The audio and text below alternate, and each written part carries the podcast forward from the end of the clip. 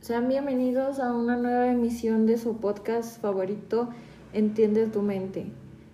En el día de hoy vamos a hablar sobre la personalidad y su importancia en las organizaciones de forma aplicativa.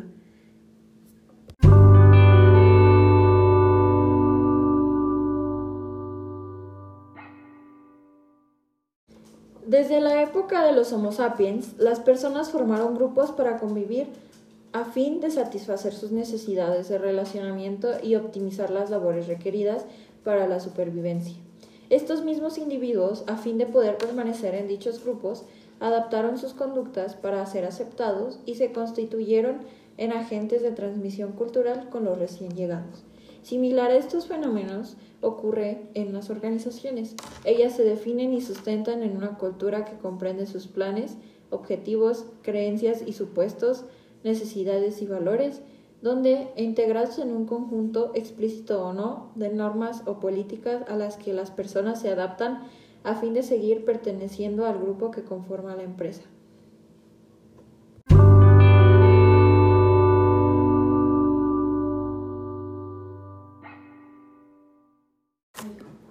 Podemos explicar esto diciendo que la cultura organizacional es el conjunto de hábitos instalados en su quehacer diario. Es como hacer ejercicios y comer sanos son hábitos saludables para las personas. El hecho de fumar o comer grasas saturadas en exceso son costumbres nocivas para nuestra salud.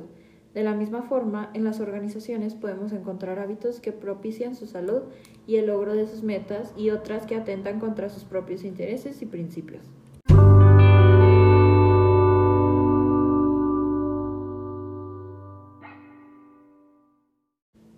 La cultura organizacional puede ser flexible o rígida en relación a la posibilidad de un cambio. A estas alturas es redundante mencionar la necesidad de estar abiertos al cambio y ser adaptables. En una época en la que antes de asentarse en un modelo este se puede sustituir por otro. Las nuevas generaciones que ingresan al mercado laboral tienen otros valores y principios muy distantes de aquellos que motivan a hacer carrera y jubilarse que hacía que las personas pudieran desarrollar un umbral de tolerancia mayor, mientras que las empresas marcaban las pautas. Estas generaciones son muy capaces de adaptarse y poder cambiar rápidamente, acompañados de la tecnología. Desde el valor de la demanda de las empresas, la competencia más valorada en sus colaboradores es la capacidad de aprender a aprender, adaptarse y reinventarse a sí mismo. Por el lado de la demanda de los colaboradores, estos esperan que las empresas donde trabajan sean flexibles y orientadas a los resultados, adapten y mantengan actualizada la tecnología como un recurso básico para poder hacer el trabajo. Participar en actividades de carácter social que sepan establecer y comunicar el propósito de todos los labores. Las nuevas generaciones quieren sentir que aportan algo para lograr el bienestar del mundo.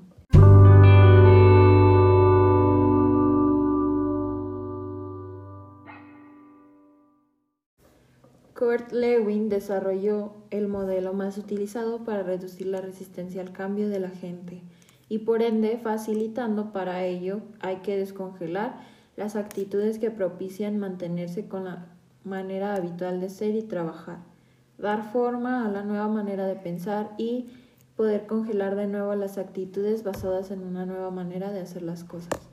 Por otro lado, según Burke y Litwin, los impulsores del cambio que deberían considerar las organizaciones son A. El entorno externo, B. El manejo estratégico, manejo de operaciones y manejo de recursos humanos. Cotter, en su teoría de aproximación al cambio, establece el orden a seguir para generar cambios internos en las organizaciones. Estos pasos pueden ser A. Creer una sensación de urgencia.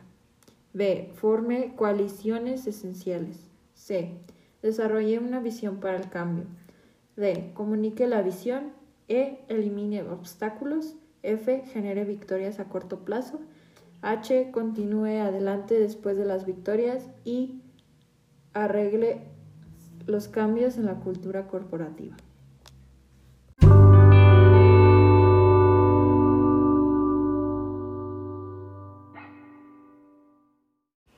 La importancia de la personalidad de la empresa puede radicar en que crea su valor y genera una exposición de su posicionamiento.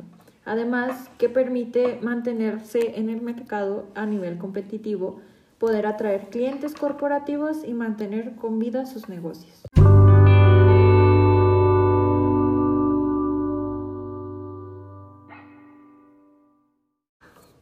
Para realizar un análisis crítico de personalidad de la empresa, se debe revisar la perspectiva psicológica del concepto de la personalidad. En psicología, este constructo se ha definido como el encargado de recoger las diferencias individuales, es decir, representa aquellas propiedades de los individuos que expresan los patrones constantes de sus pensamientos, sentimientos y comportamientos. La personalidad describe la similitud que existe entre las personas y sus diferencias, al igual que en sus estados de ánimo, desempeño, productividad, fracasos, conflictos dentro de las empresas. Las empresas no tienen estos procesos emocionales o motivacionales, razón por la cual no podrían identificarse mediante estos procesos, pero sí pueden reconocerse por los modos de organizarse y relacionarse internamente y también por la forma de posicionarse en un mercado. La importancia de la personalidad en la empresa radica en que crea su valor y genera una exposición de su posicionamiento. Además, nos permite mantenerse en el mercado a nivel competitivo para poder atraer más clientes corporativos y poder mantener una vida con vida sus negocios.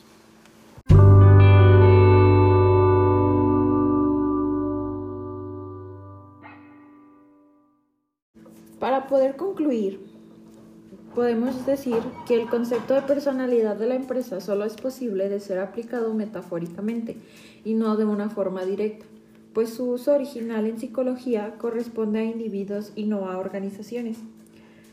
Pero resulta útil en la medida en la que recoge los aspectos particulares y diferenciales de una empresa con respecto a otras, las cuales se explican por los estilos de interacción entre sus individuos, tanto dentro como fuera de la organización. También hemos visto que se puede aplicar el concepto a las marcas que emanan de las corporaciones. Personalidad de marca. Es el concepto que mejor aplica a las marcas que a las corporaciones. También en este caso el uso debe ser metafórico, pues las marcas, al igual que las empresas, no son personas.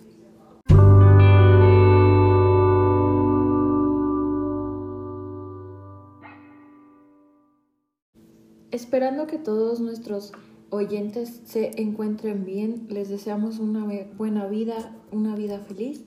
Muchas gracias y adiós. Hasta la próxima.